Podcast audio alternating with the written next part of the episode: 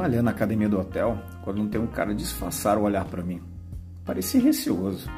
Como era bonito, resolvi puxar papo. Ele disse que me achou interessante, mas ficou com medo da minha reação. Conversamos um bocado. Só havia nós dois na academia. Terminei meu treino e disse que ia embora. Ele me perguntou o que eu ia fazer durante o dia. Disse que tinha uns lugares para visitar e que à noite estaria de volta.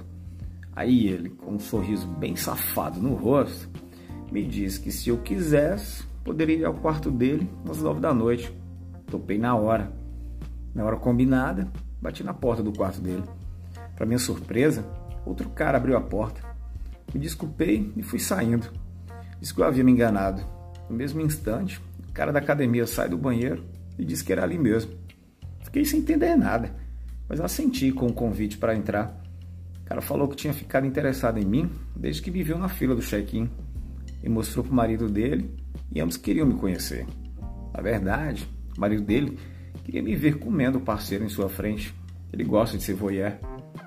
O cara da academia era branco, aparentando uns 40 anos, porte atlético, corpo liso e com cara de muito safado.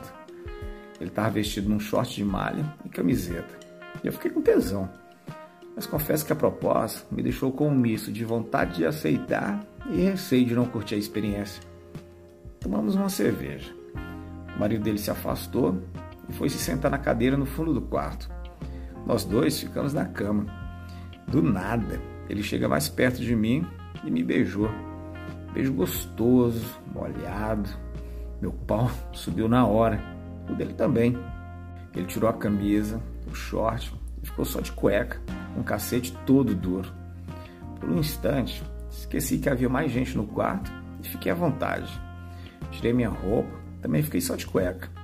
Vi o marido dele colocando a mão dentro do short, todo excitado com a cena de nós dois. Comecei a curtir a ideia de ser espionado. O cara tirou minha cueca e abocanhou meu cacete com tanta vontade parecia querer engolir a rola com as bolas e tudo. Eu deitado na cama, ele me chupando e o marido alisando o pau, mordendo os lábios de tesão. Pedi para ele se virar e ficar com o pau na altura da minha boca. Tirei a cueca dele e começamos um delicioso 69. A pica babona era tortinha para a esquerda, os pelos aparados e com o saco todo lisinho. Engolia o seu cacete e acariciava a bunda macia dele. O cozinho recém-depilado piscava na minha frente. Enquanto ele devorava minha pica, minha boca explorava o seu rabo. Lambia as preguinhas dele, chupava o reguinho. Com a língua dobrada, a enfiava dentro do cu dele. Só ouvi os gemidos do marido se punhetando na cadeira. Eu deitei na beirada da cama, com as pernas para cima. Pincelei meu pau na portinha do cu, que ficava piscando para mim. Enfiei a cabecinha e deixei que o cu dele sugasse minha pica. Eu beijava e lambia seu pé esquerdo quando terminava de enterrar minha jeba nele. Quando senti o saco bater na sua bunda, joguei meu corpo sobre o dele, o beijei e comecei a meter. Ficava rebolando para o meu pau explorar bem o rabo dele. O macio engolia tudo com desejo.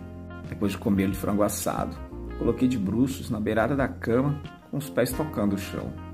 Puxei os braços dele para trás e voltei a meter. A bunda empinada, fazia minha rola ir bem fundo.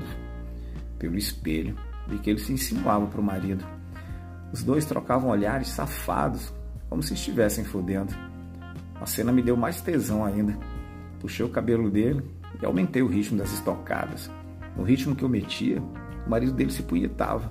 Parecia que era ele que estava comendo. Eu tirava a rola todinha de dentro, só para ver o rabo dele aberto, pedindo mais.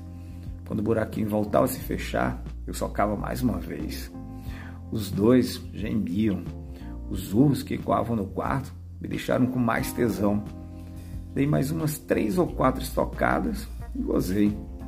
Aí eu puxei pela cintura, quase colocando de quatro. E meti mais duas vezes até fazê-lo gozar. A sintonia do casal era tão grande que o gozo foi simultâneo do marido, que batia uma na cadeira. Ainda em êxtase, tomamos outra cerveja e ficamos batendo um papo. Não sabia que era tão excitante ser observado transando.